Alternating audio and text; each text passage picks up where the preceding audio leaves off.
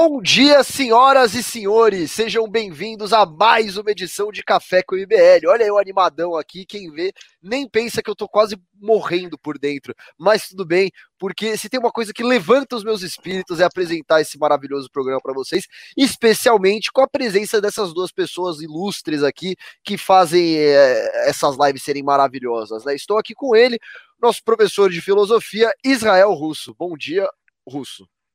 Bom dia, Merreiro. Bom dia, Laís. Bom dia, chat maravilhoso. E como diria nosso querido André Asa, tem método. Muito bom. E temos ela que já falamos aqui diversas vezes, né? Que encontrou o ápice da sua carreira aqui nesse programa maravilhoso, Laís Taliberti. Bom dia, Laís. Bom dia, Merreiro. Bom dia, Russo. Bom dia para o nosso chat maravilhoso. Bora discutir, questionar tudo aqui, né? É um prazer estar com vocês de novo. Mais uma vez eu agradeço o convite. Isso aí, olha lá, você tem fãs aqui no chat. Viu? Ah, obrigada, Gustavo. Um beijo. Opa. Ah, não, foi você que clicou? Acho que foi você que. Esse é, ah, esse é o único programa do MBL que começa no horário. Não, esse aqui eu vou deixar aqui até enquanto eu ponho a pauta, porque maravilhoso. Vamos lá, então. Vamos começar é, com a primeira aqui. Cadê? Peraí, deixa eu Eita, travou tudo aqui. Eu quero colocar no. Aí, pronto, coloquei.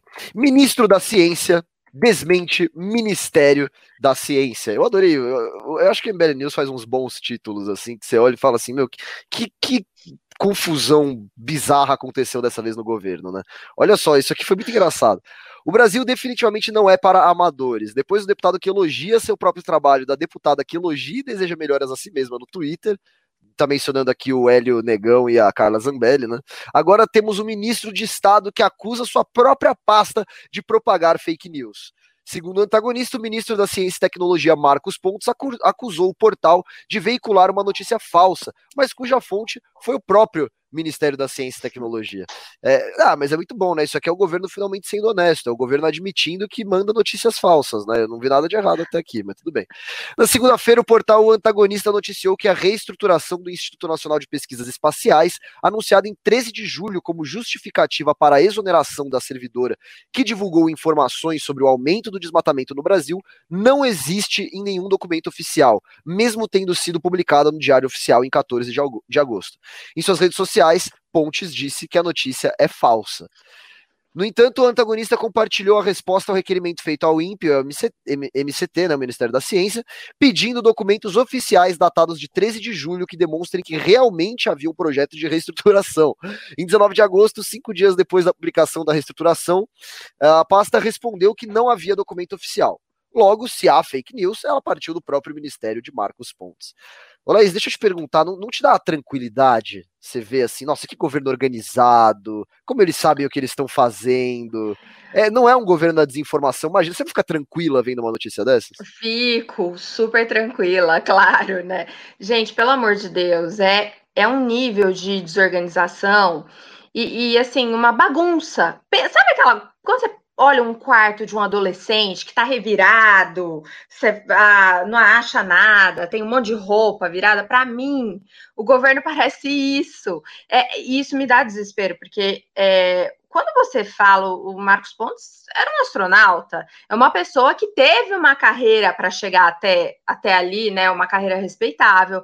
O cara, assim, eu não posso dizer que o cara é burro, o cara é bem inteligente. Se ele, se ele chegou onde ele chegou, e não estou falando do ministério, estou falando da carreira prévia, é, ele é sim muito inteligente, então eu não consigo compreender é, como nem no ministério dele a gente tem o mínimo de organização. Porque assim, que o Weintraub fosse qual, absolutamente desorganizado, que fosse aquela bagunça total. O resto do governo, então, eu nem comento, né? Assim, o, o, todos os ministérios são uma bagunça, mas eu acho que do Ministério da Ciência e Tecnologia eu não esperava. Agora a gente precisa lembrar que essa briga toda, é, você disse isso na pauta, é para justificar a, a exoneração da servidora que falou que está aumentando o desmatamento na Amazônia. Então, é aquela velha solução do senhor Jair Bolsonaro que é, a gente já conhece. É assim: tem um erro no governo, tem um erro. Aí o que, que você faz? Demite a pessoa que denunciou o erro. Você não tenta melhorar, você não faz novas ações. Ah, mas é, hidroxicloroquina não, não funciona. Não, mas a gente vai comprar estoque de cloroquina e vai falar que funciona, não importa qual país do mundo fale que não funciona, quantas pesquisas. Tipo, eles não conseguem. É, não é só ter organização, é ter é, o mínimo que se espera de resolução de problemas. Eu. É, é, é muito. Assim, parece China, né? É nível China de administração. Você tem um Rússia. erro e aí. Rússia, é. Tudo bem, nesses lugares eles desaparecem com a pessoa que denunciou o erro, não só demitem. Mas é, é uma versão um pouco mais light, é muito surreal, né? E aí, Russo, dá, dá, dá uma tranquilidade ver como esse governo está sendo responsável com a informação que vem pro, pro, pro cidadão. O que, que você acha?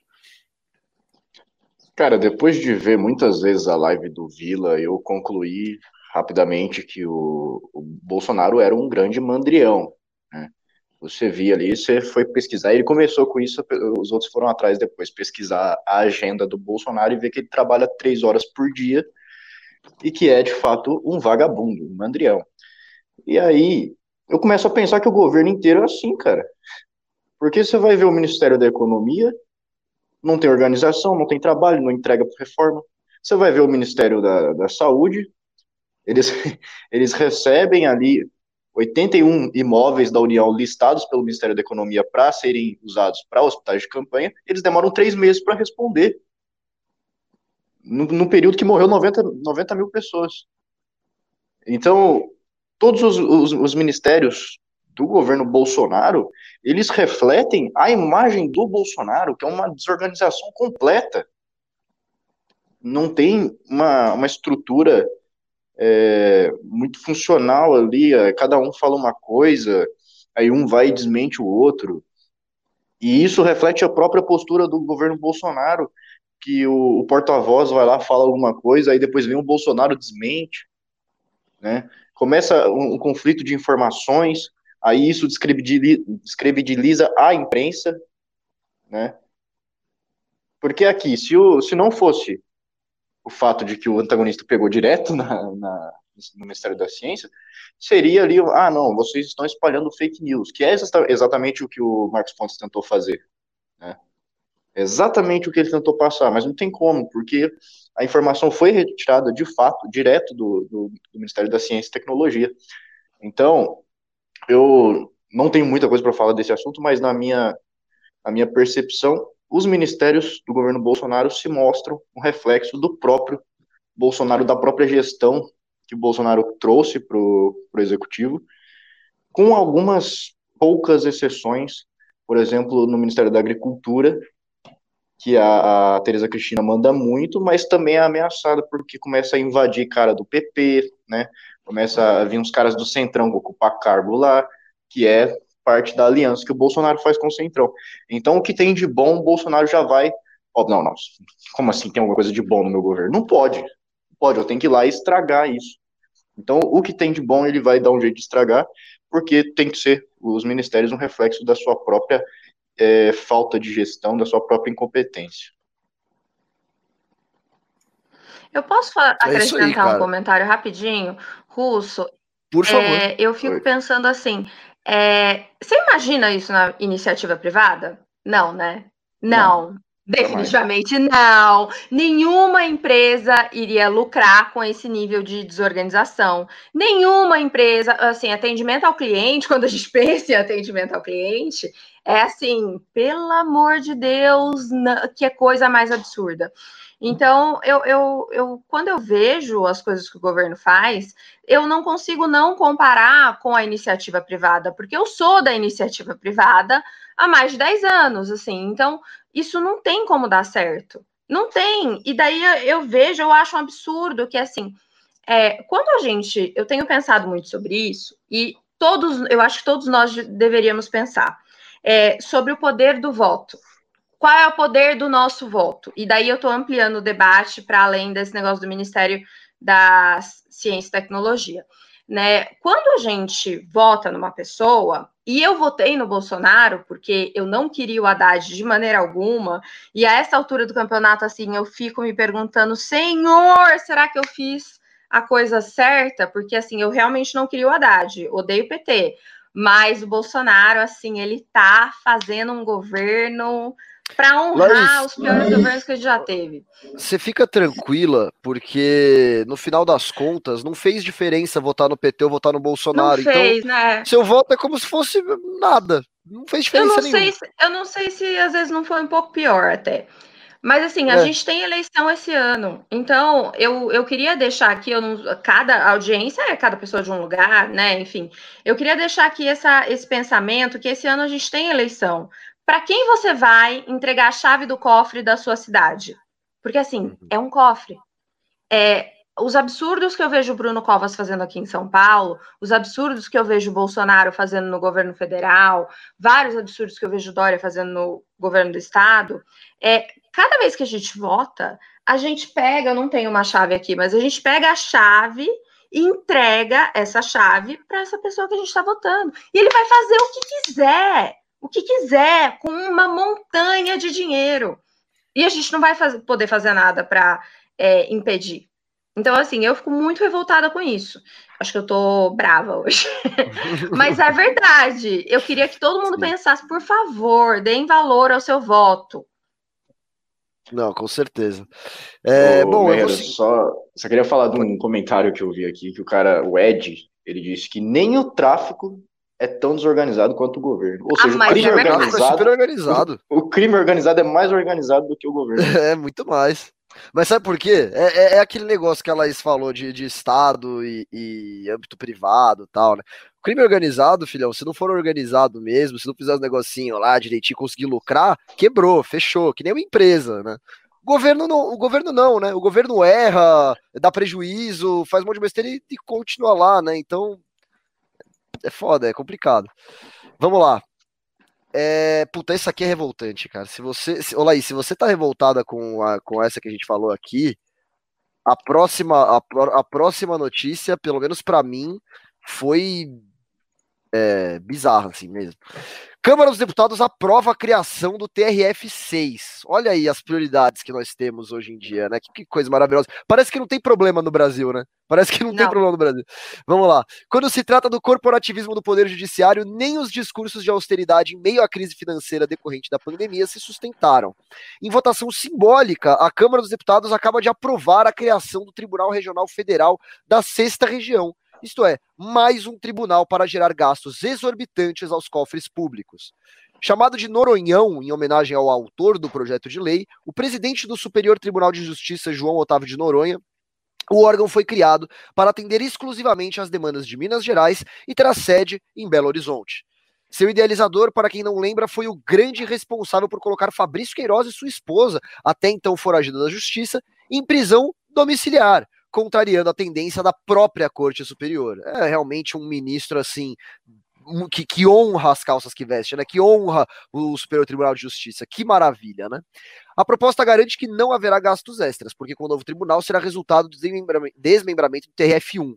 Como para se estruturar um tribunal do zero não fosse necessário mais um prédio, mais embargadores, mais servidores, é, ah, é exatamente. Não, não existe isso, né? Vou criar mais um tribunal e não vai e não vai ter nenhum gasto. Isso é mentira. Isso é mentira do governo. Né?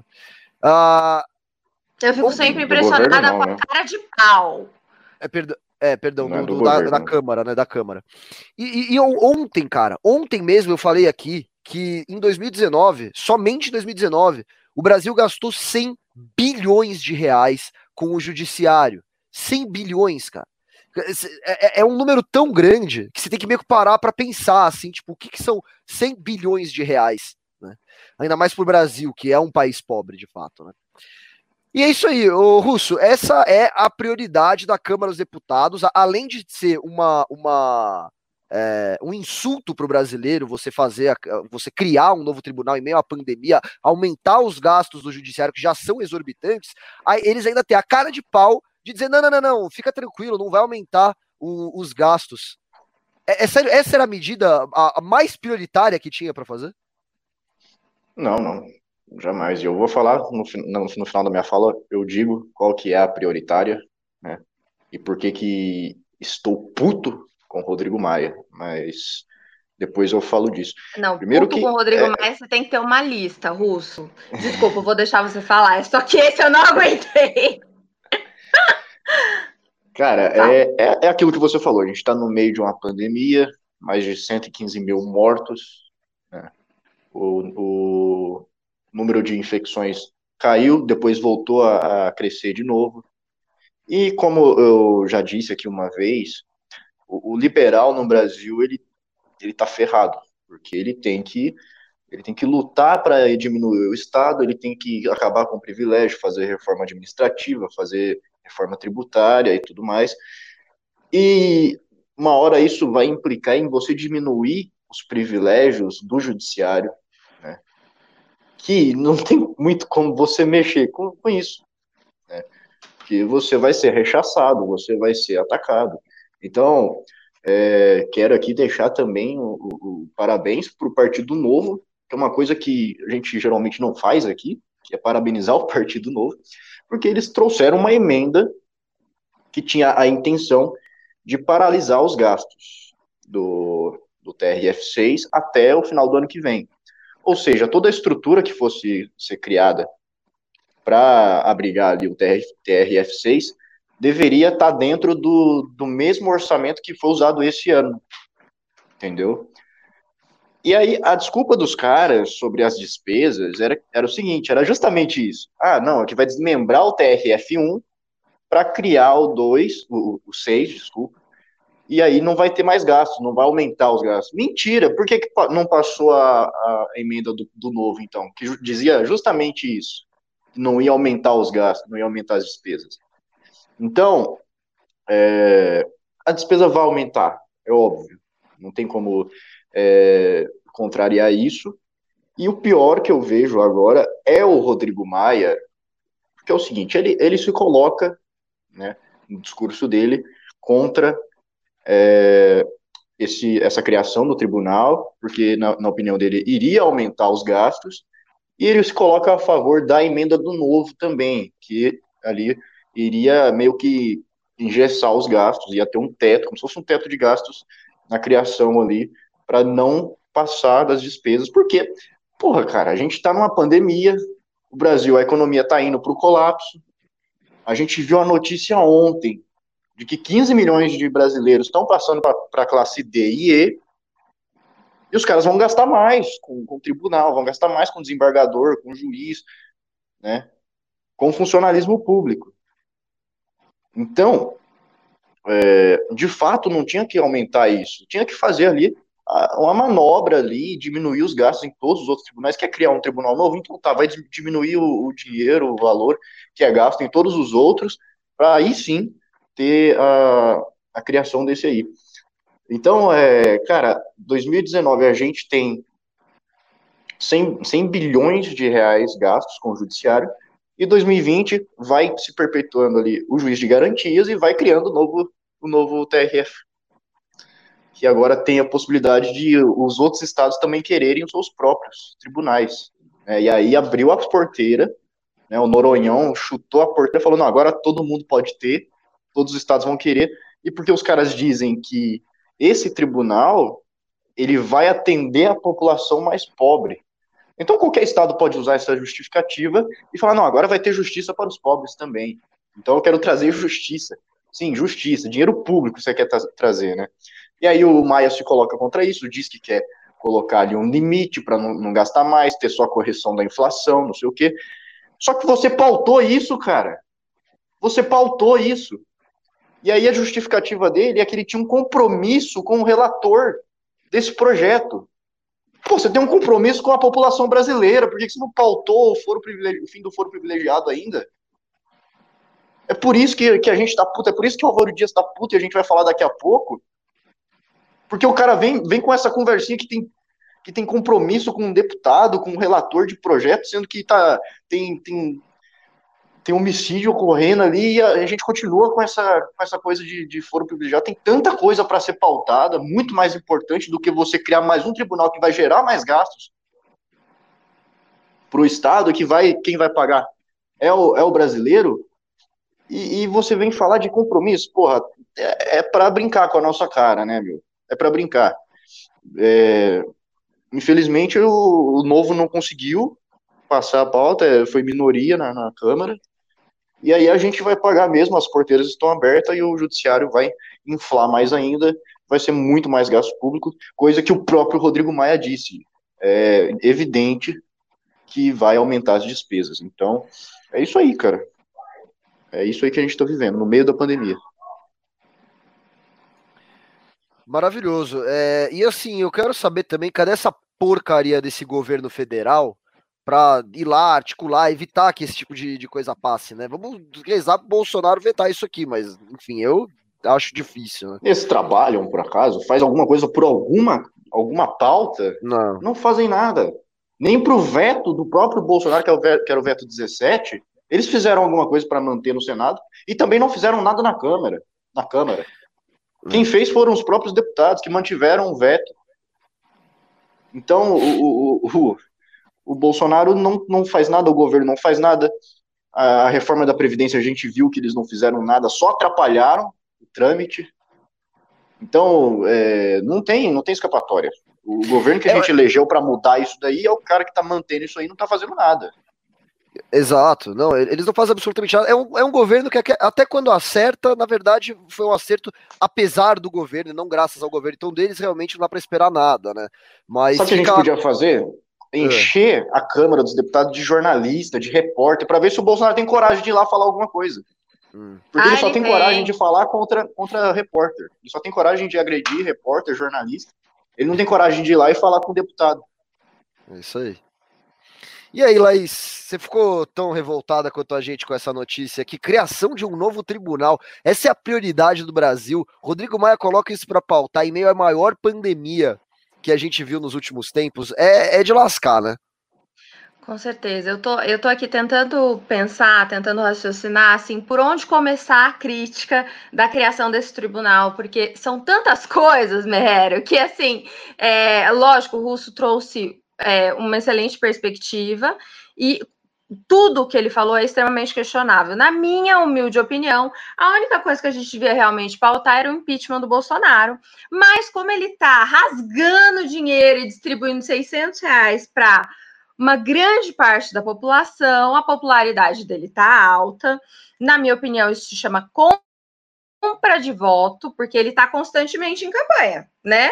Então, assim, tá comprando voto, comprando popularidade. Então, todo mundo passou a amar Bolsonaro, né? Uma parte da população passou a amar Bolsonaro, porque ele tá rasgando grana. É uma técnica. Eu vi o pessoal aqui é, colocando no chat: é, Bolsonaro, Inácio, Messias da Silva, fizeram um trocadilho com o nome do Lula, e é absolutamente verdade, entendeu? É, é Bolsonaro pegou o projeto populista do Lula e falou assim: vamos fazer igual. Né? E eu tenho a sensação que ele não tem o mínimo controle sobre o Congresso. Eu acho que vocês concordam comigo, né? Porque é, quando ele pauta, quando o Rodrigo Maia pauta isso, ele não se opõe, ele não, não tá nem aí, assim, ah, vai gastar mais? Não tem problema, o governo tem dinheiro, para quê? O que eu fico muito impressionada é com a falta de respeito dos deputados. Eu não, eu, eu acho sim uma cara de pau tremenda a pessoa pautar isso, votar a favor, tipo, olha, eu vou gastar mais dinheiro. Gente, assim, para mim, eles falarem que isso não vai custar mais dinheiro, pelo amor de Deus, é um desrespeito extremo. É, a pessoa pode tentar me ofender de todas as maneiras, mas não tem nada que me irrite mais do que a pessoa subestimar a minha inteligência. Né? Então, assim, quando eu estou conversando com alguém entre duas pessoas, assim, eu aceito as críticas, eu posso brigar, posso argumentar, posso falar que a pessoa está certa, que está errada, enfim, posso fazer várias coisas, mas não subestime a minha inteligência. Não olha para mim e fala, ai, que bonitinha, é burra. Ai, que gracinha. Então, assim, eu acho que o que o Bolsonaro faz, o que o Rodrigo Maia faz e todos os deputados fazem, é subestimar a inteligência de toda a população brasileira, assim. Então, assim, ah, eu não sei o que, que eles pensam. Eles pensam que, tipo, a gente não vai perceber, que a gente não vai levar em consideração. E hoje eu tô com esse negócio do voto, eu tô entalada aqui com esse negócio do voto, porque é, para mim, tudo isso é culpa de uma falta de conscientização das pessoas. Tipo, a gente não pode ter memória curta. Política não pode ser, não pode ter um clichê falando assim, política é chato. Política não é chato, política define a sua vida. É, então, se a gente não tem entendimento político, eles fazem isso, porque não tem consequência. Tipo, se você matasse uma pessoa e não tivesse consequência, todo mundo ia sair matando. Concordo? É uma coisa assim: o, o, o ser humano é ligado a ação e consequência da ação. Agora, que consequência os deputados têm por terem feito isso? O dinheiro não é deles. Eles conseguem, ultimamente, eles conseguem voto mesmo fazendo todas as merdas que fazem. Desculpa aí o palavrão. Né? É... Então, por que, que eles não fariam? Eu acho um absurdo, e assim, eu não tinha pensado numa é, numa perspectiva que o Russo falou, que é todo estado vai querer o seu. Olha, Russo, a partir desse momento eu já vou começar a chorar, entendeu? Porque eu não tinha pensado nessa perspectiva. Lógico, eu tinha pensado nesse assunto por diversas perspectivas, mas não por esse, né? E, e, e aí eu fiquei ainda mais desesperada e eu tenho vontade, sei lá, sei lá, sair correndo do país, porque esse não é o país que eu quero. Ah. Não é. E assim, a gente, fa... a gente trabalha tanto aqui para ter um país liberal, com austeridade fiscal, né, responsabilidade econômica, e os caras vão e criam mais um tribunal para um único estado. Tudo bem, é, é, Minas é o estado que mais tem cidades e tal, mas assim, o, os tribunais eles costumam cuidar de dois, três estados, né? E, e assim, a gente vai começar a ter TRF 7, 8, 12, 26 como é, até onde vai isso, né? O, o, judiciário que gastou 100 bilhões de reais ano passado, quanto que ele vai passar a gastar daqui 5, 10 anos? É isso que me preocupa, entendeu? Exato. Mas, e, e, é, como, é. como no Star Wars, há uma nova esperança. O, o, Senado ele pode barrar, tá? Existe essa possibilidade, principalmente porque tem um grupo ali no Senado, que é o Muda, o Muda Senado, que tem vários é, senadores que é, ao meu ver, de acordo com as pautas que eles já tiveram, eles vão se colocar contra essa criação aí do, do, do novo tribunal. E, inclusive, eu vou dedicar o meu dia hoje a falar com o máximo de senadores possível. Eu conheço vários desses do, do, do Muda Senado, vou, vou procurar entrar em contato e, e, e, você fica ligado no MBL News, porque vai provavelmente sair matéria lá, vai sair informações, para a gente tentar mudar isso daí, para a gente tentar fazer com que o Senado barre, para não, não acontecer esse absurdo no meio de uma pandemia. Não, não é, não é razoável, né? Não... É, que, é que assim, é, é, verdade que você falou. O Senado pode barrar ainda, tal, mas só o fato de ter sido pautado e pior, de ter sido votado e passaram na Câmara numa votação simbólica, não tem nem como a gente saber quem votou a favor e quem votou contra. É muito, é muito revoltante isso, né? Laís, quer falar mais alguma coisa sobre isso? É, eles fizeram isso de propósito, né? Essa votação simbólica foi extremamente combinada. É, justamente para falar assim: não, não vamos ferrar ninguém, e pronto, passou, ninguém viu. Uma coisa assim. Não, só quero falar isso. Foda, né? Vamos lá, então. É... O próximo, então, a gente vai continuar falando um pouco sobre Rodrigo Maia, sobre medidas que devem ou não ser passadas na, na Câmara, né? Que é essa. Álvaro Dias se revolta com Rodrigo Maia atrasando o fim do foro especial. E eu acho que vai caber uma discussão interessante aqui sobre foro especial de fato. Vamos ver. O senador Álvaro Dias, líder do Podemos, o partido dele, né, é, perdeu a paciência após a deputada Flor de Lis ser acusada de mandar matar o próprio marido e não ser presa por possuir imunidade parlamentar e foro privilegiado. Que barulho é esse de fundo que tá fazendo aqui? Acho que não é aqui. Será? Deixa eu ver. É, era da Laís. Porque ela uh, mutou e saiu. Desculpa, é, é, aqui fora, não é no meu quarto. Imagina, não tem problema não. Uh, vamos lá. Onde que eu estava? Vários senadores e setores da população passaram a fazer maior pressão pelo fim do foro privilegiado após o escândalo envolvendo homicídio no Congresso. Mas Álvaro Dias afirma que o único responsável pela paralisação da pauta é o presidente da Câmara, Rodrigo Maia abre aspas para a fala do Álvaro Dias, né? A população tem razão de atacar o Congresso. por que deixar na gaveta esse projeto? Não posso culpar nenhum partido, nenhum deputado, a não ser o presidente da Câmara. Ele é o único responsável. Toda agressão justa nesse momento há de ser dirigida ao presidente da Câmara. Oh, foi, foi para cima mesmo, hein? Que se julga imperador e mantém na gaveta esse projeto há muito tempo. Eu já cansei de falar com ele. Não vou mais procurá-lo para falar, para falar pessoalmente é obrigação dele. Ele tem que colocar em votação esse projeto. Ele é dono do Congresso. Aliás, perdão. Ele não é dono do Congresso, não é dono da Câmara. Ele está desrespeitando o povo brasileiro. A Flor de Lis está solta, ela não foi presa. Ela não é uma flor, ela é mandante do crime do próprio marido. Isso ele dizendo, né? Filhos participaram. Obviamente isso choca, porque é uma pregadora evangélica, uma deputada. Mas o problema que estou trazendo é essa vergonha que há na Câmara dos Deputados do engavetamento do projeto que acaba com o foro privilegiado. Eu, eu, eu quero entender aqui também por que Rodrigo Maia não pauta isso, que é uma discussão. Eu, eu, eu, nem sou 100% a favor do foro privilegiado, como que é, do fim do foro privilegiado, como que era o Álvaro Dias, né? Eu acho que é muito radical o que ele está dizendo, ele quer erradicar completamente, até onde eu sei, né? E eu não sei se eu concordo bem com isso, mas, de fato, a pauta tem que, no mínimo, ser debatida, né? Porque existe uma grande vontade da sociedade civil em que ela seja debatida. Para você é, é, aumentar o combate à corrupção, ela é necessária que seja debatida, mas isso não entra em pauta. Que, pelo contrário, o que entra em pauta é a criação de um novo órgão de, é, de julgador. Russo, você que estava louco para comentar disso aqui. Álvaro Dias tem razão em se revoltar tanto com o Rodrigo Maia e mais, em dizer que toda a agressão nesse momento tem que ser dirigida ao presidente da Câmara. O que, que você acha da fala dele? Cara, eu acho o seguinte, eu sei responder para você por que, que o Maia não pauta isso.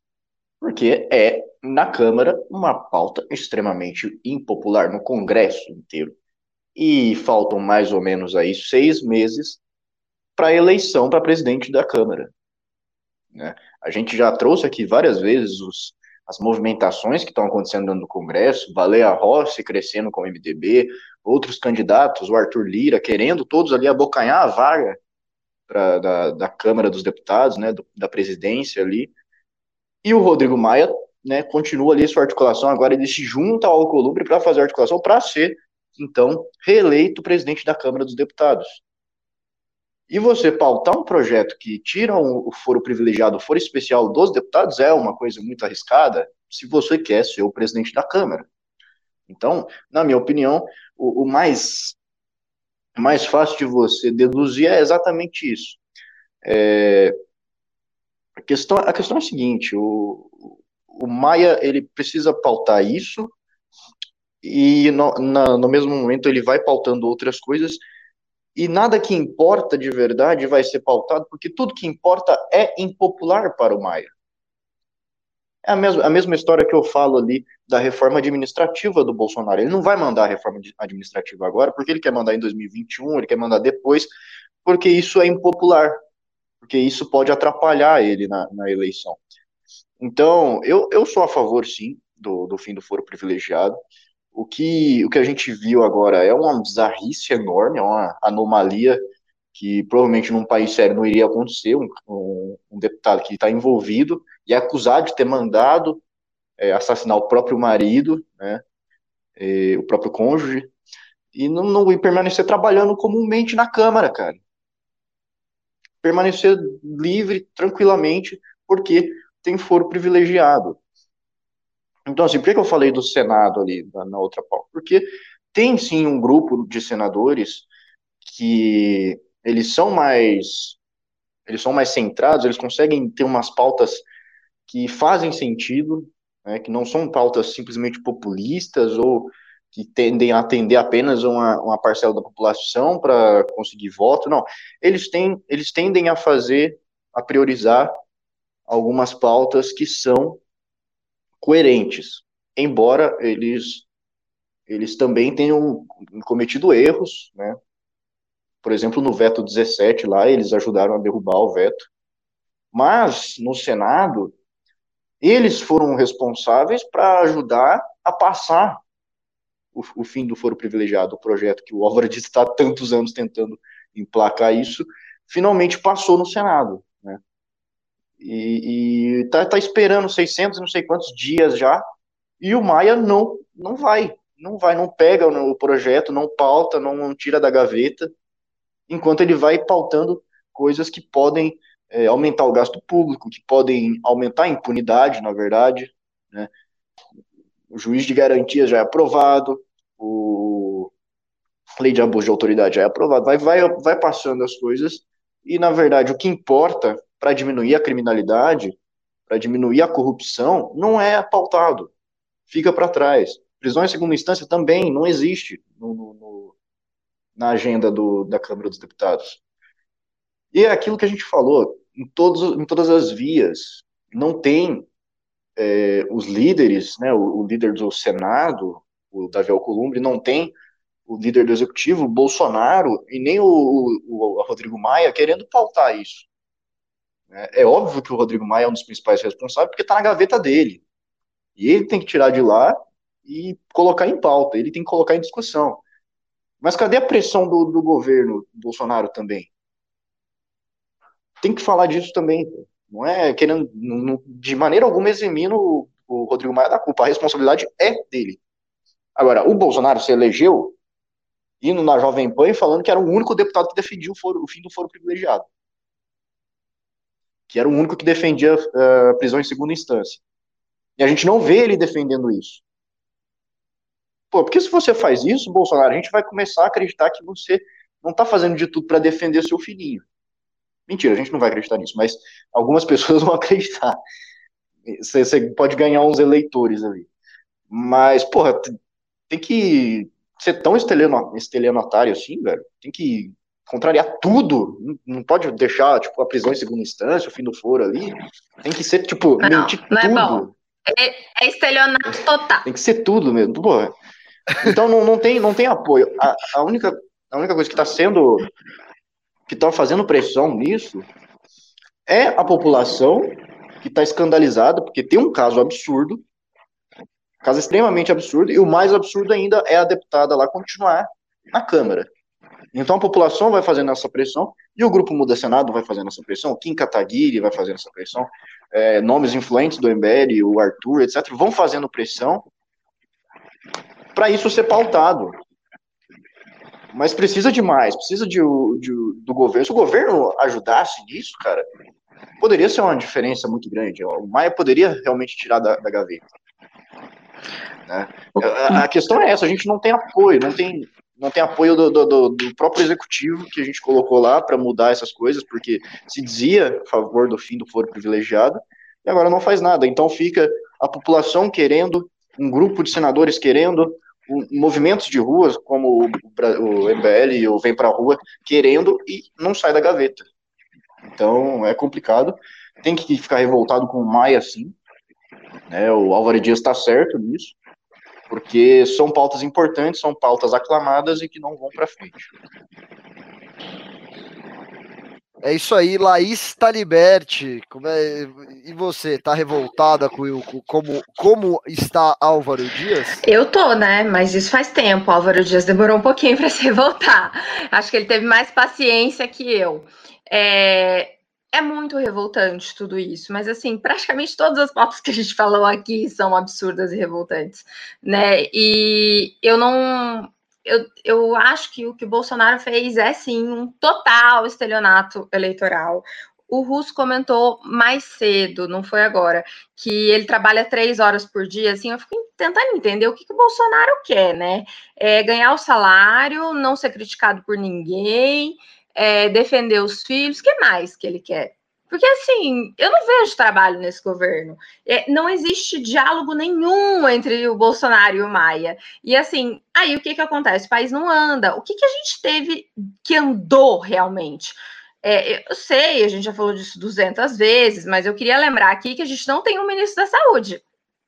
Né? Estamos em meio a uma pandemia e a gente continua sem ministro da Saúde.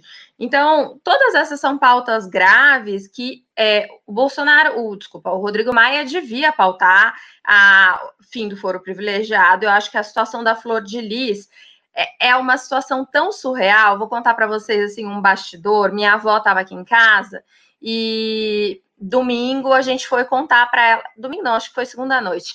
A gente foi a gente estava na mesa do jantar contando para ela sobre o caso da Flor de Lis. Minha avó tem 88 anos, né? Não, ela ela escuta com um aparelho e tudo mais, mas ela tem às vezes um pouquinho de dificuldade. E ela ouviu a gente contando e ela olhou para mim e falou assim: "Mas minha filha, o que, que é isso? É filme?" Mas ela perguntou tão genuinamente, gente. É filme? É, eu falei, não, vó, ela não foi presa. O que, que você quer falar, Russo? Você tá, som, tá Você, você mutou. Tem um filme da, da Flor de Lis, que a gente já até fez matéria. Esse é a continuação, é o número 2. Então, eu falei, então, vó, não, não é filme, aconteceu. Mas aconteceu aonde? Foi em que país? Eu falei, no Brasil! Agora, ela, né? Agora. Mas por que, que ela não pode ser presa só porque ela é deputada? Ela matou o marido. Ela tem que ser presa. Então, assim, a, a minha avó, com esse menor entendimento de política, ela foi muito verdadeira e genuína nessas perguntas básicas que a gente faz e não consegue compreender. É, é para isso que serve o foro privilegiado? Para uma deputada poder matar, assassinar o marido e não ser presa? Ou por que existe o foro privilegiado, além de proteger os deputados de serem presos? Só para entender exatamente. Então, assim, eu acho que, como o Merrero falou, essa discussão sim precisa ser levantada. E ela pode ir para vários caminhos, ela pode. É, você pode não extinguir o foro privilegiado, mas você pode dizer que em situações de assassinato, como foi o caso da Flor de Lis, você não vai permitir o foro privilegiado. Mas, assim, a minha opinião sobre quem se propõe a estar em um cargo público é que essa pessoa deveria ser exemplo e deveria seguir mais as leis leis com mais consciência do que qualquer outro cidadão comum.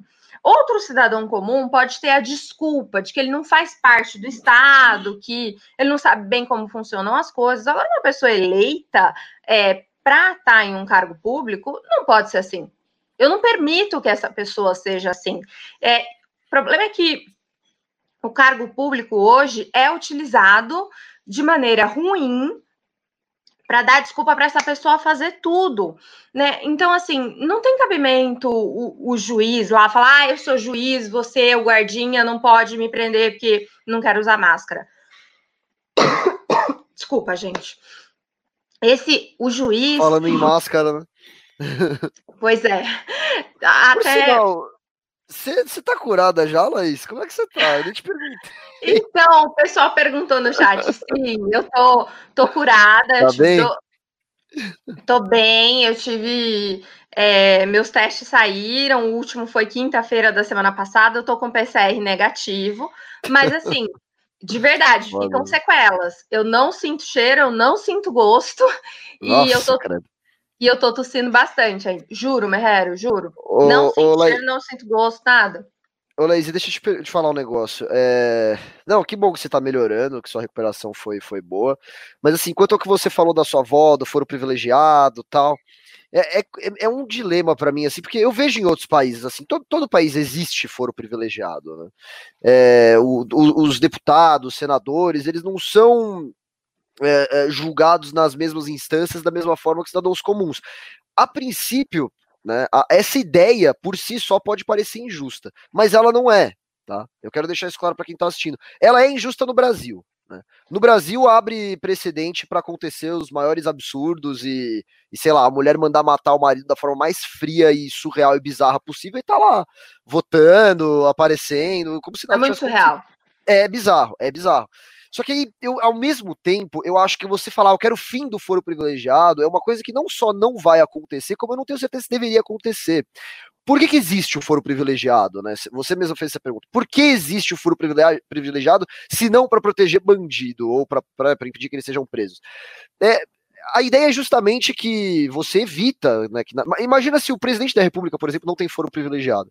Aí um juiz do interior da, do, do, Mato Grosso do Sul vai lá e fala assim: ah, quer saber? Eu vou decretar a prisão do presidente da República. Depois ele pede o habeas corpus lá tal e se vira. Mas eu tô afim de aparecer politicamente. Ou não do presidente, mas de um deputado que ele discorda, né? Um senador que ele discorda. Então seria uma coisa. Você talvez, talvez, né, facilitaria algumas injustiças. O que eu acho que tem que ter no Brasil é sim um debate acerca do foro privilegiado e ver como é que a gente vai resolver isso, porque o extinguir 100% acho inviável. Manter do jeito que tá, tá ridículo também. Então, então, por isso que eu falei que é eu acho que dúvida, né? talvez né? essa, essa discussão, e eu concordo com você, porque assim, qualquer pessoa a gente tudo, tudo que a gente faz pode ser o melhor projeto do mundo, a melhor intenção do mundo, a melhor coisa do mundo, vai ter pessoas criticando. Assim, quando você tem igual a, a história que foi o boom aí das últimas semanas, que foi da menina que foi estuprada, né, dos 6 aos 10 anos, acabou engravidando.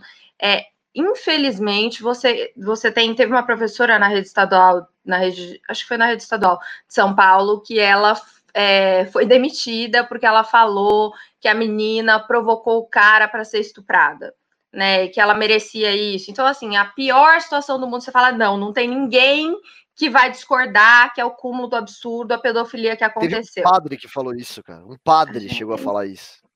Surreal. Não, é muito surreal. Então, assim, você tem as opiniões mais diversas possíveis num caso que, pelo menos, eu olho e falo assim: não, não, não tem ninguém que vai falar que isso tem algum tipo de racionalidade, que isso está certo de alguma maneira. Isso é indefensável, né? É, mesmo o indefensável, a gente tem discussão. Então, eu acho que eu concordo com você que eu acho que essa discussão precisa ser levantada. E aí, precisa ser organizada, como você falou, Mero, porque assim, é, ah, a gente tem um caso da Flor de Lis, é um assassinato? É um assassinato. Eu acho que assassinato não tem que ter foro privilegiado, gente, pelo amor de uhum. Deus. É, a corrupção você pode discutir, você pode provar, eu acho muito grave, óbvio, porque a corrupção mata pessoas de forma indireta, né? Porque você tira é, pessoas, você tira o dinheiro que iria para o bem dessas pessoas e você desvia, você coloca no bolso do deputado, você faz rachadinha, enfim. Agora. Laís. Vale. Deixa eu dar um exemplo. O desvio do Fundeb lá no, no Piauí, que a criança ia para a escola e no pau de arara, porque o dinheiro foi desviado e não compraram o transporte público correto ali, e a criança caiu do pau de arara e morreu. Né? Exatamente. A corrupção mata de forma indireta mesmo. Então, assim, quando você tem.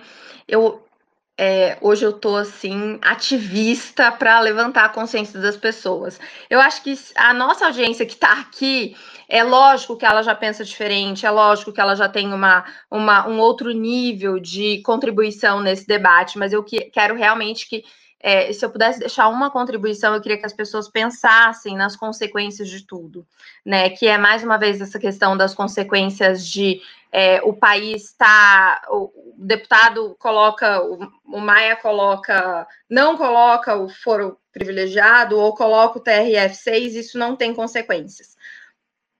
O que a gente pode fazer em termos de consequência é o voto. E é muito importante que as pessoas entendam que não é um. Não é pudor a gente não gostar de corrupção. Não é assim, ai, que absurdo, não pode. Não é uma coisa assim, não é uma briga de criança, não é uma menina falando, não quero. É feio. É feio, não é isso, gente. É que a, quando a corrupção realmente ela mata pessoas de outras formas. Assim, quando você pensa em dinheiro de saneamento básico, por exemplo, é, o, a, a criança, a gente tem ainda no Brasil crianças morrendo de diarreia em 2020, entendeu? Agora, onde era para estar esse dinheiro? Qual foi o caminho que esse dinheiro fez para não chegar nessa criança que está com diarreia. Da educação, pior ainda, entendeu? É, quais são as reais intenções e como que demora as coisas? Gente, o Bruno Covas é, colocou, falou aqui que vai ter um vale merenda. Só que assim, o pior da pandemia, a gente passou, as pessoas voltaram a trabalhar, muitas pessoas foram demitidas, mas nesse momento a gente tem uma volta das pessoas. Não é como a gente estava em abril. Em abril, a gente estava completamente trancado em casa. Agora, assim, a... quando você tem as pessoas da forma, quando você tem as coisas da forma como como está, o Bruno Covas não liberou. Ele prometeu liberar 53 reais por criança, que era o Vale Merenda, porque tem crianças que só comem na escola. Ele não liberou isso e vai liberar agora em setembro. É, de maneira curiosa, véspera da eleição. eu acho isso muito interessante, vocês não acham? Então, assim, como que eles manipulam? Meu, essa criança tem três meses, se ela não tá comendo hoje, ela tem três meses para esperar a sua propaganda, ou ai, demorou para sair, nossa, que chato. Então, eu acho que a discussão do foro privilegiado tem que ser muito bem discutida, e você tem que. É, eu, eu entendo que isso previne, porque você tem juízes absurdos, você tem situações usadas para o mal em todas as esferas, inclusive poderia ter isso contra deputados, mas é, eu acho que essa discussão precisa re ser refinada, assim, tem coisas absurdas que não cabem o foro privilegiado. É isso, acho que eu já falei demais. Muito bom, muito bom. Russo, eh, posso seguir aqui? Você quer colocar mais algum ponto? Pode seguir. Vamos lá então. É, bom, agora a gente vai falar da grande treta de ontem, né? Do. do... Peraí. Do, do tema principal de hoje, né? Que tá aí no título da, do vídeo, né? Que é o seguinte: Bolsonaro diz que proposta de Guedes não será enviada ao Congresso. Eu sei o que tá acontecendo, que a, geralmente ele levanta as câmeras quando eu coloco a manchete aqui embaixo, mas ó, tá ficando na cara da Laís, não dá nem pra deixar. Tem que ficar assim. Não sei porque aconteceu isso hoje. Tem que tentar resolver isso aí. Tá dando, Bom, vamos lá. algum bolo. É. Bolsonaro disse que proposta de Guedes não será enviada ao Congresso. Vamos ver o que aconteceu. O presidente Jair Bolsonaro colocou o seu ministro da Economia, Paulo Guedes, em uma sinuca de, de bico. Ao mesmo tempo que o chefe do executivo não aceita menos que 300 reais no Renda Brasil, também não quer tirar o abono salarial, de onde viria o dinheiro para financiar o programa social. Com o risco de perder popularidade com a classe média, o presidente fez uma coletiva de imprensa nessa quarta-feira na qual afirmou que a proposta da pasta da economia não será enviada ao Congresso. E ele disse: A proposta da equipe econômica não será enviada ao parlamento não posso tirar de pobres para dar a paupérrimos, né? ou seja, pessoas miseráveis. Né? Como a questão do abono. Não podemos tirar isso de 12 milhões de pessoas para dar para o Renda Brasil ou para o Bolsa Família, seja qual for o nome desse programa. Muito bom que ele coloca, tipo, como se ele não se importasse qual vai ser o nome, né? Até parece, né? Ele faz questão que chame Renda Brasil para saberem que é dele e não do PT, mas enfim. Uh, e aí depois ele ainda falou para Paulo Guedes que ele teria três dias para apresentar o Renda Brasil, né? E começou a ter toda aquela aquela comoção, ah, Paulo Guedes vai se, vai se demitir, não vai se demitir, tal, tal, tal. Porque foi uma humilhação, de fato, o que o Bolsonaro fez com ele, né? Bolsonaro vai lá, chama a coletiva de imprensa e começa a meter a culpa no Paulo Guedes como se ele não tivesse nada a ver com a história. Uma coisa assim, triste. E o Paulo Guedes, qual que foi a resposta dele? Foi falar. É, oh, ele, senhor, é, ele é o presidente, abaixar a né? cabeça. Né? Pois é. é. o presidente. Ele é o presidente, é ele que manda, como um bom ser submisso, né? Por isso que é o, o nome dessa live aqui, ele foi humilhado e manteve-se submisso. É surreal. Estou sendo muito cruel aqui, Russo? Ou foi é, mais ou menos isso que aconteceu? É, não, não está sendo surreal. Ele foi, de fato, humilhado em praça pública porque esse tipo de coisa num governo organizado, num governo sério, seria tratado em particular. Qual que era a necessidade do Bolsonaro pegar uma coletiva de imprensa e falar, fazer críticas duras à equipe econômica do Paulo Guedes? Porque é, é aquilo, a gente sempre está trazendo aqui já faz tempo, quem assiste o Café com o MBL está sempre ligado nas análises aí, é que o Bolsonaro está mudando o seu rumo, ele está indo para comprar a classe mais baixa, né, de eleitores, e ao mesmo tempo ele não quer perder também é, boa parte da classe média. Ele sabe que ele vai começar a perder classe média. Ele viu nas pesquisas que isso estava acontecendo. Para ele conquistar ali o Nordeste, ele vai perdendo é, antigos eleitores. Então, o que, que ele faz? Ele joga uma proposta.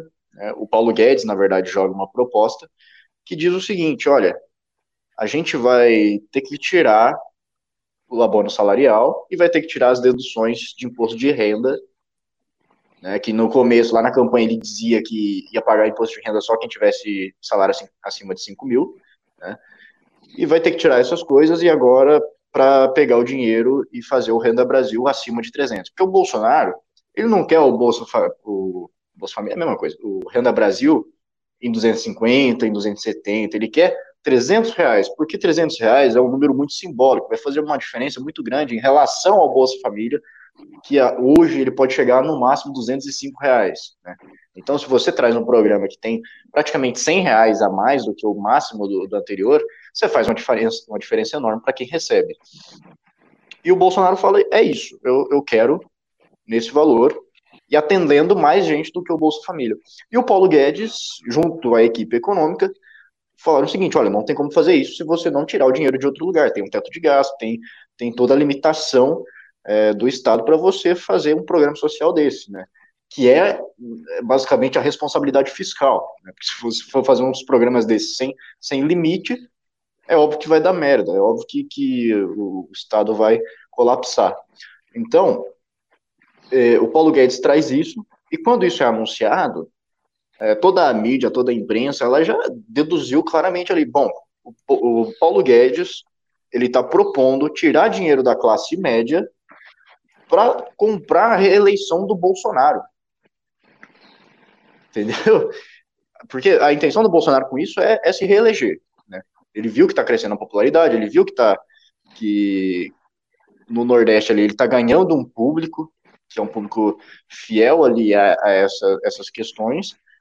Então ele vai migrando porque ele quer se reeleger. Ele está pensando na reeleição, sim. Então, Paulo Guedes, na, na, na, no final das contas, ele está é, falando ali, bom, vamos tirar o dinheiro então aqui da classe média, que paga imposto, que tem, que tem a folha de pagamento, não sei o quê, vamos tirar daqui e colocar no Renda Brasil. Porque não tem de onde tirar dinheiro, a gente sabe disso. E o Bolsonaro vendo isso, ele acha a oportunidade perfeita para ele recuperar apoio da classe média. Né? Ele fala, bom, se o Paulo Guedes está trazendo isso, eu vou a público e vou dizer: não, não, não, não, não, não, não, senhor, não farei isso com a classe média. Não irei tirar dinheiro deles para sustentar o, o, populismo que o Paulo Guedes está querendo trazer. Ou seja, o clima de divergência existe, né? o clima de, de conflitos internos ali existe, e quem vê, quem acompanha isso é a classe média.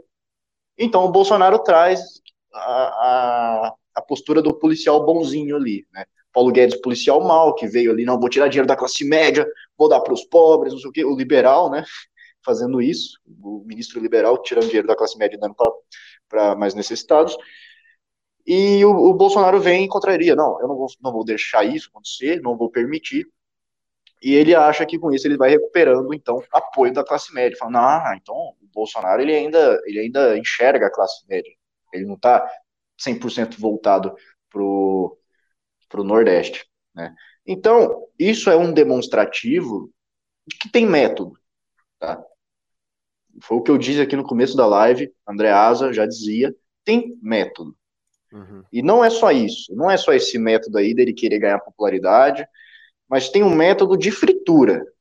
De fritura. Porque a gente viu isso acontecer com o Sérgio Moro. Tá? A gente via a imprensa inteira falando, ó, tá tendo confusão lá dentro, as coisas vazam desse governo aí, tudo vaza lá de dentro, e tá um conflito, o, o Moro tá em, tá em, tá descontente com o governo, e tá querendo sair, tá querendo pedir o boné.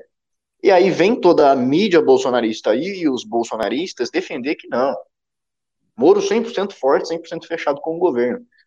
Aí o Moro sai e ele é tratado como traidor. Né? Depois de todo o processo de fritura, ele saiu e depois de terem negado, ele vira traidor. Né? Depois de estar 100% fechado com o governo, traidor. Santos Cruz, a mesma coisa. Santos Cruz, a mesmíssima coisa. O Mandetta foi uma coisa meio parecida também. Né?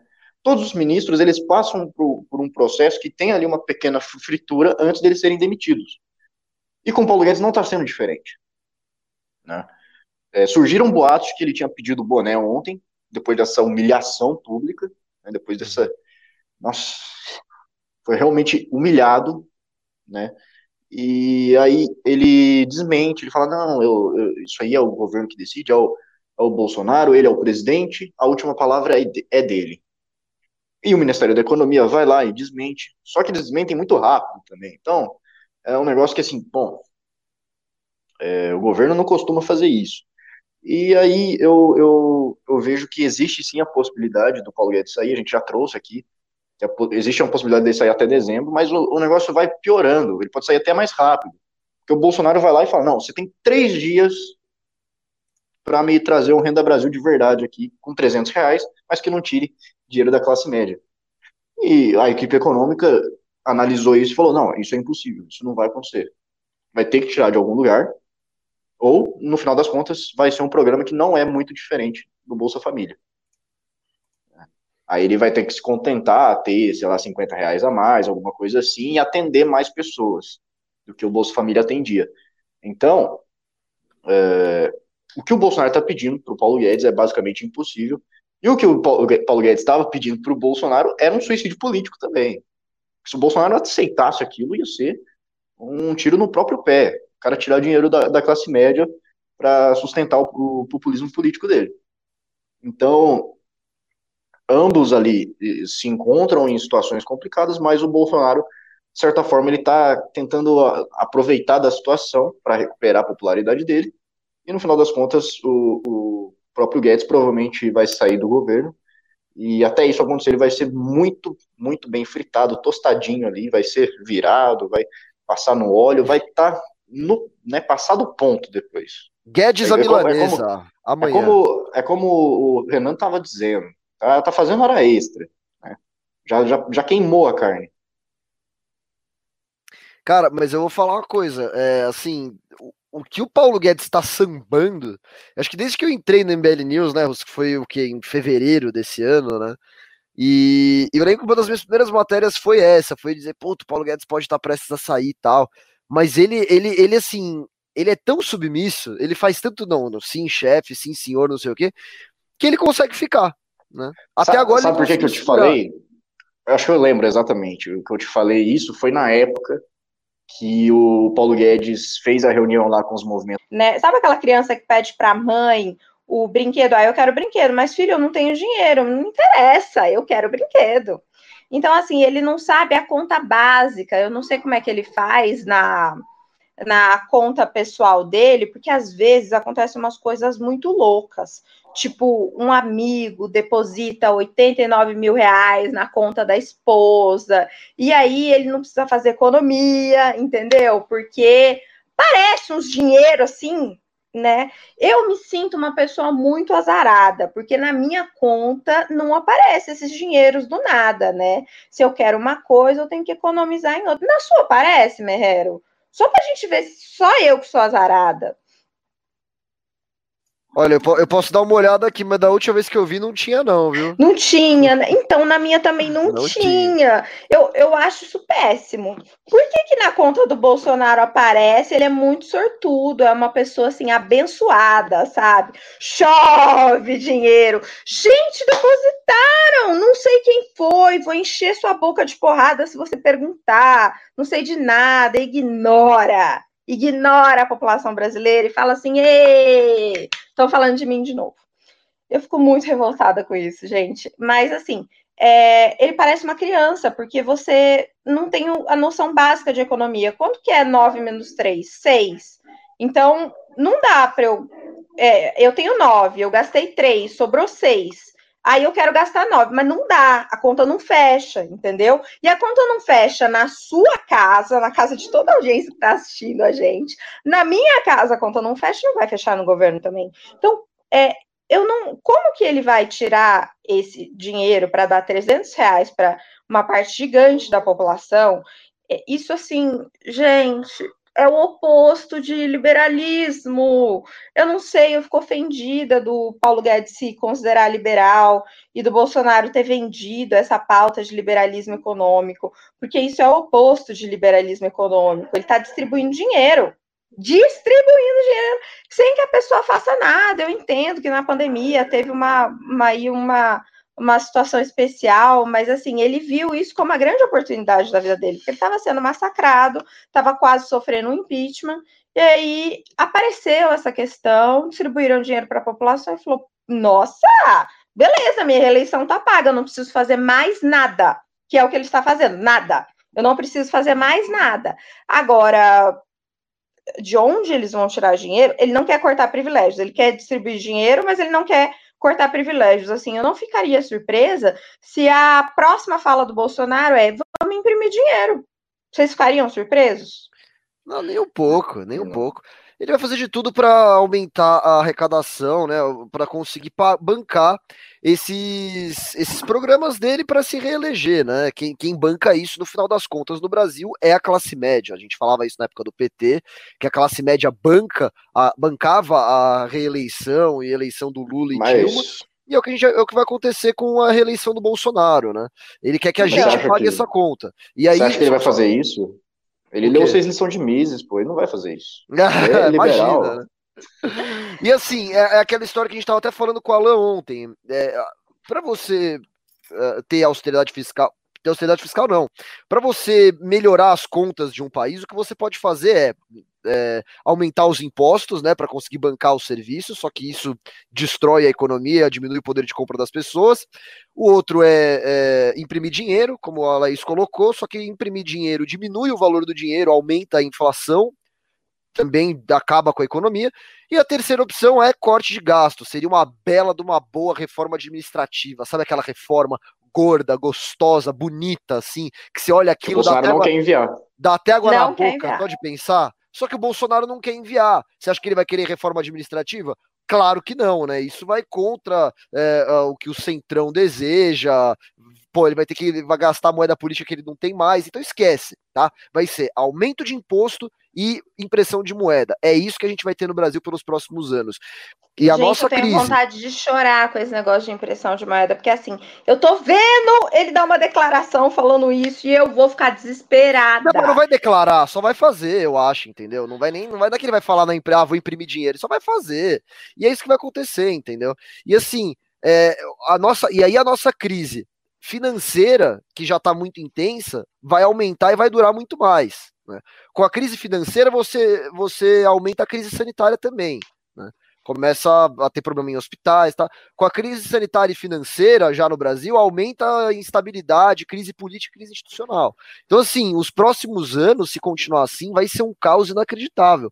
A irresponsabilidade do Bolsonaro em, em querer aumentar esses programas a qualquer custo é muito maior do que, do que parece. Né? A, a, princípio você já fala, nossa, que absurdo. Só que quando você começa a refletir no que isso vai representar, chega a ser desesperador.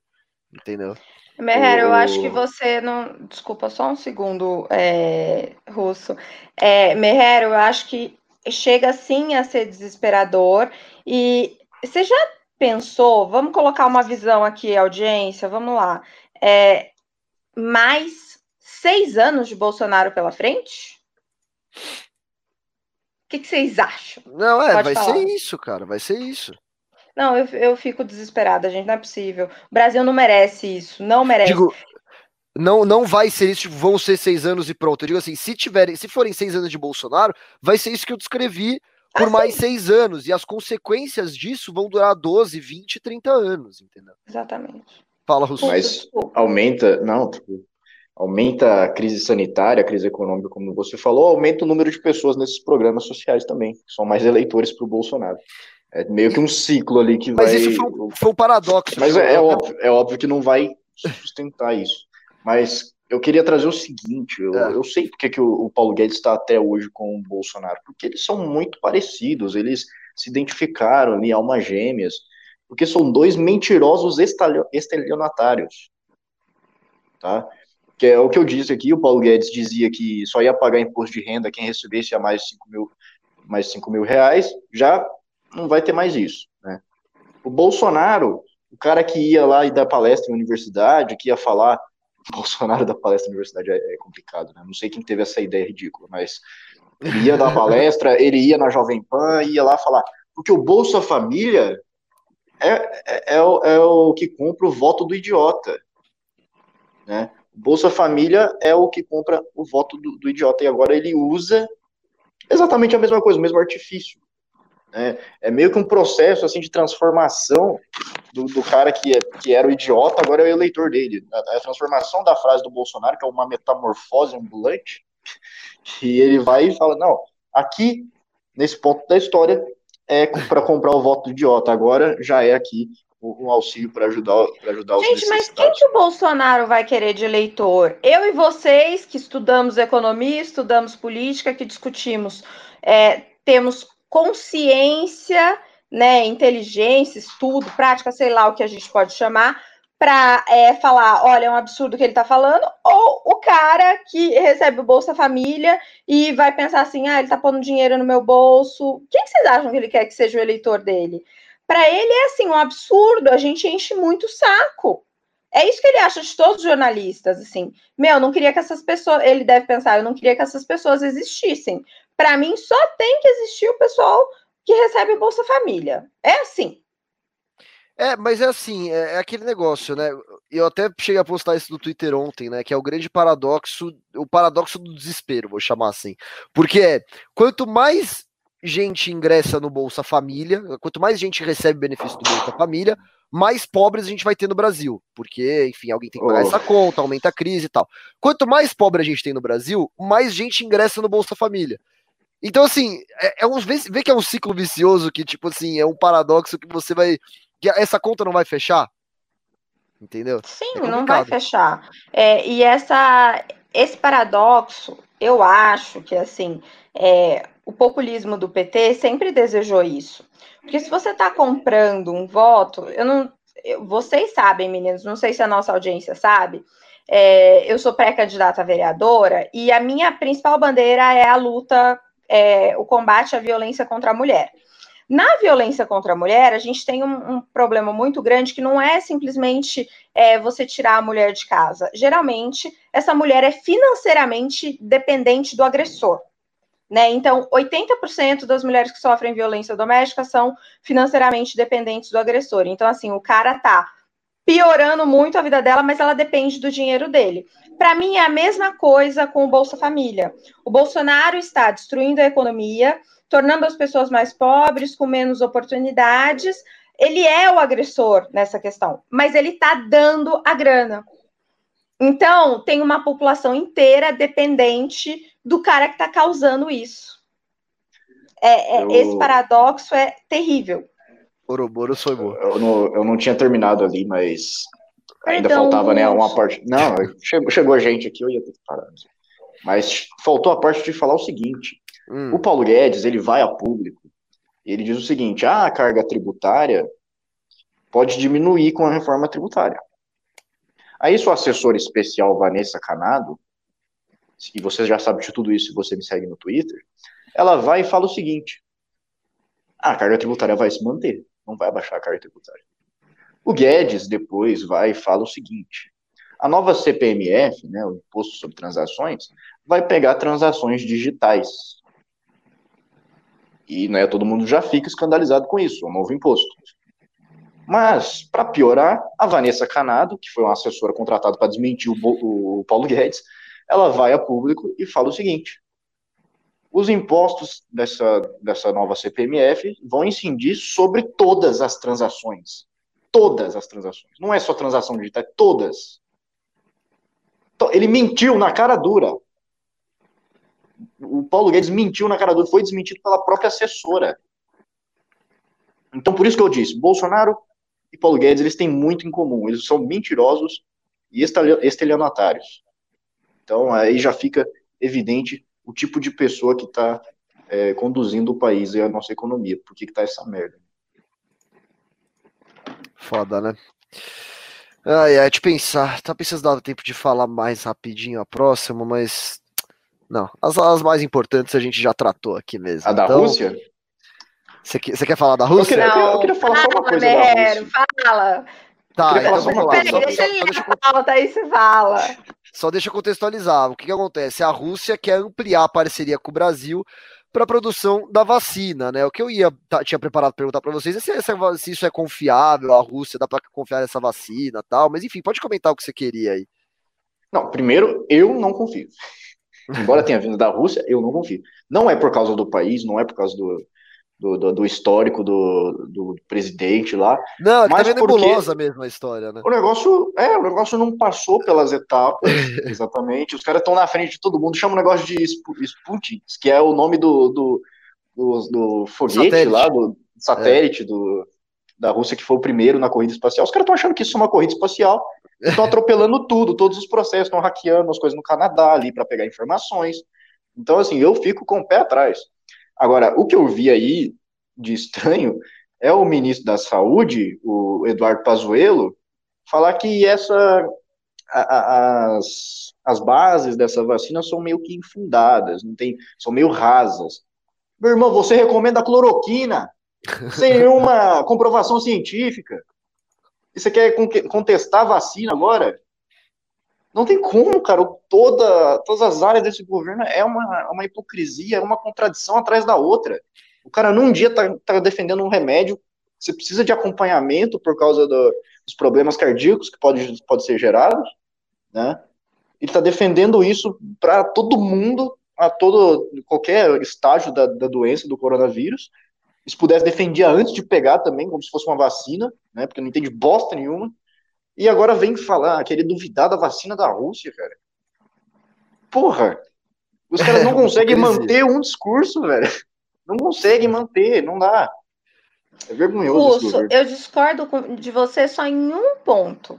Eu acho que a, a atitude que eles têm com a cloroquina e com a vacina russa é totalmente congruente, assim, o raciocínio deles é igual, não tem porra nenhuma de, de é, comprovação e eles vão recomendar para todo mundo, porque a solução para eles é, é placebo, não precisa ser de verdade, pode ser é, de mentira. Mas o problema é o cara fala, o cara fala de cloroquina, do cloroquina, não, toma cloroquina que é maravilhoso.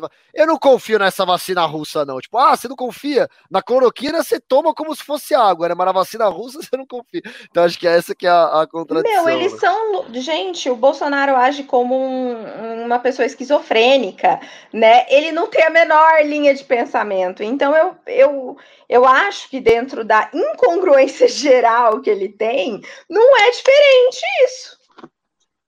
Quem tá aí, Russo? Te enchendo o saco. Hein? O Liacho fazendo ah, tinha, tinha, que ser, né? Vamos lá. É... Então é isso. E aí a última notícia que a gente iria comentar. Quer dizer, a gente até comentou essa da Rússia, né, brevemente, mas comentou. A última gente, a notícia que a gente iria comentar seria de menos de 3 milhões sindicalizados no Brasil. Eu só ia falar que, nossa, tô super Top. triste, né?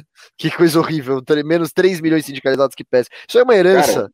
de um dos melhores governos que a gente já teve nesse, nessa pátria amada, que foi Michel Temer, que acabou Acabou. Cara, com cara, o imposto sindical. AVT. Eu lembro, eu lembro que em 2017 eu trabalhava é, com carteira assinada numa casa de material de construção. Que você fala que trabalhava em sindicato.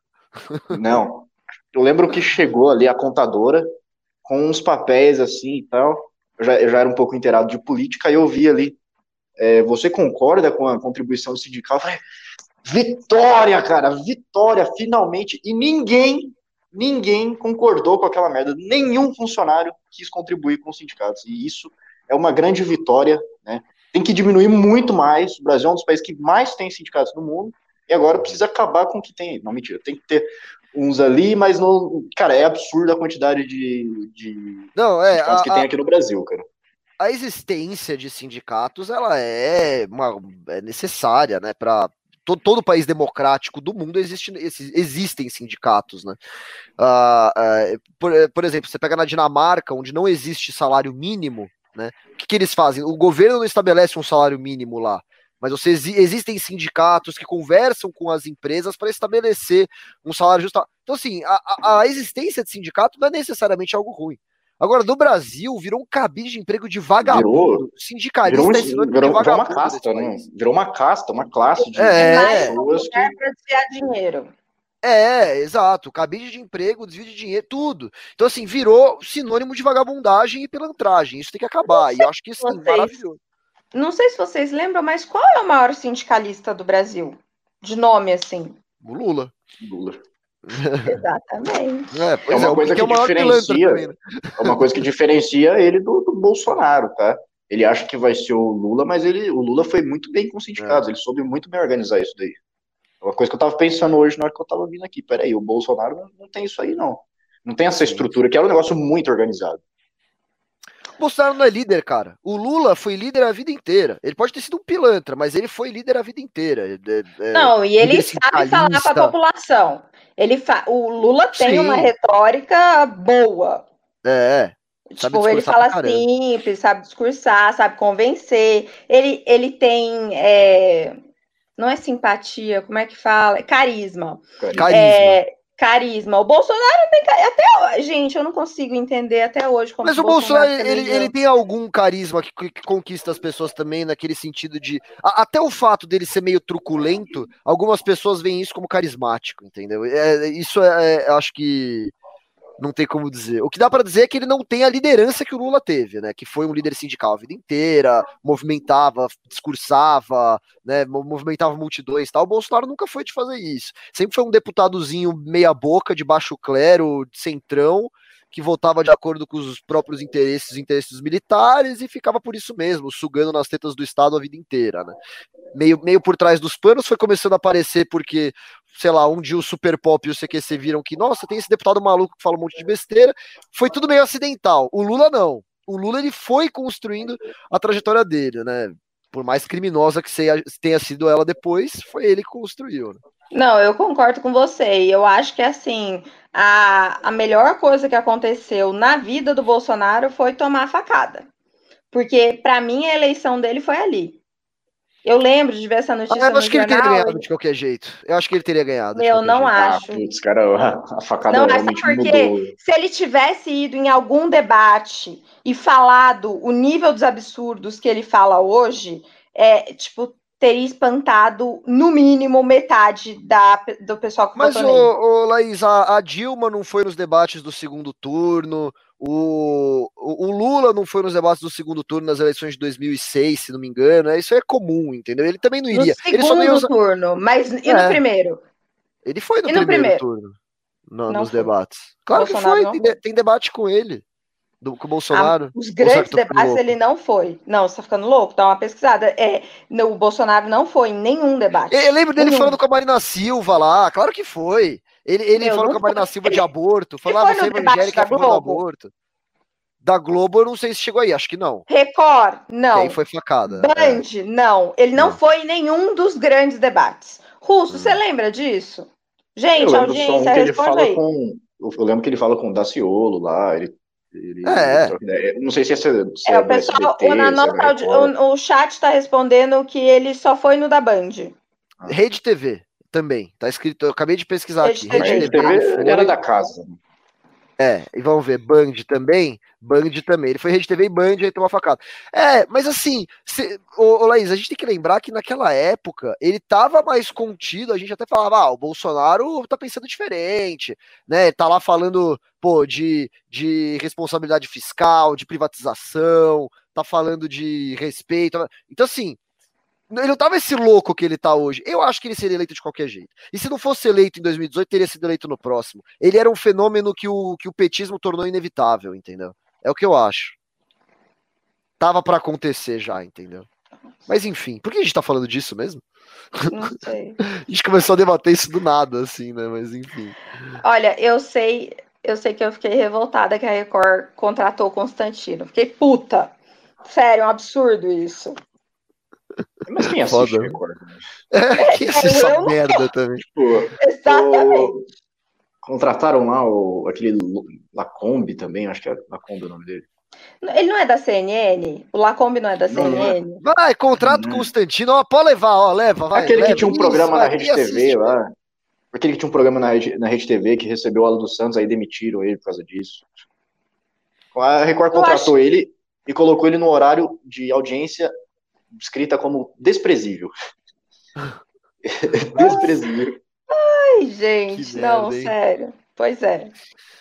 Vamos lá, o Draxas falando: o Constantino era um escritor medíocre, economista medíocre, mas encontrou seu verdadeiro dom, passar pano. Muito bom. Uma Vamos emissora lá, então, medíocre. É, vamos para os recadinhos finais?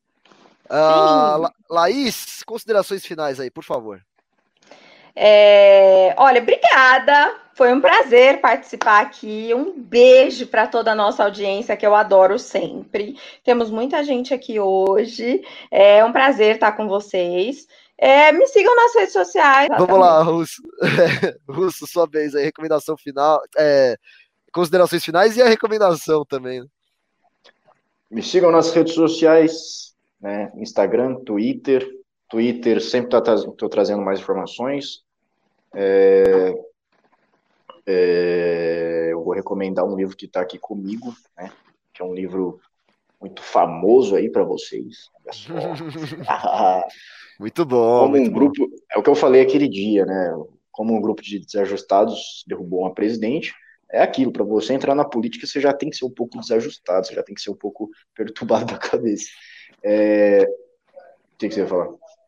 Não, eu ia falar que esse livro aí, para quem quer trabalhar com política, né, é muito bom. Não, não, é, é, muito bom porque tem muita, muita coisa de questão de estratégia, é, manifestação, tudo, é, articulação. É muito bacana esse livro aí, escrito pelo Renan. Cara, é, é, muito interessante, velho. É muito interessante porque tu, tu, vê um, tu vê o processo que teve do impeachment aqui e tem muita coisa que você não sabe, quem assistiu o doc às vezes não, não viu que tá aqui uhum. também, que tem tem mais os bastidores ali da, da política e tudo mais, e até da vida também, do, da, do, do MBL, né, a criação do movimento. E para você que entrar na política, de fato, é bem interessante, porque você, você vai entendendo como que funcionam as coisas. É um livro muito rico mesmo. Fala, Laís. É, eu, uma pessoa da nossa audiência, que agora eu não lembro quem é, mas ele queria ver a, a caneca do Batman, que tá atrás do russo. Eu acho que ele podia mostrar. Olha lá, mostra lá. Tá longe, hein? Mas eles viram, sério, eles comentaram nenhuma. no chat, juro. É uma caneca preta com o logo do Batman na frente, não tem nada de Mas é bonitinha, vamos, vamos realizar o desejo da nossa audiência, gente. ah, não vai ter golpe também, muito bom, muito bom. Pegou, não vai ter golpe, já vi ali. E aí, Russo, mostra aí os... Uma puta caneca, cara, bem grande. Nossa, é um canecão caneca. mesmo, né, grande? Ó, que ah, lindo! Bonita, bonita. É amarela. Isso aqui bonita, é, é, é, é, o necessário para você tomar o café junto com o MBL, porque é uma hora e meia de programa, dá para caber aqui tudo. pois é. Aqui, ó, essa aqui você encontra na loja do MBL também, né? Caneca ah, do é legal, Não Vai Ter Golpe. Ah, essa aí tá bonitona demais. Se você não viu o documentário ainda, tem na Amazon, tem no, no na Academia MBL, que é o aplicativo. Tô virando um garoto propaganda aqui, né? eu nunca faço isso. pois é, hoje você tá que tá. Eu falei, o Russo tá, tá, tá ganhando por fora, é. Você fechou patrocínio com o Renan Santos, que não, não, não falou nada para mim. Isso é, isso é sacanagem, viu? Ele tá, ele tá no chat já, isso mesmo. Tem que divulgar mesmo. O Renan tá no chat?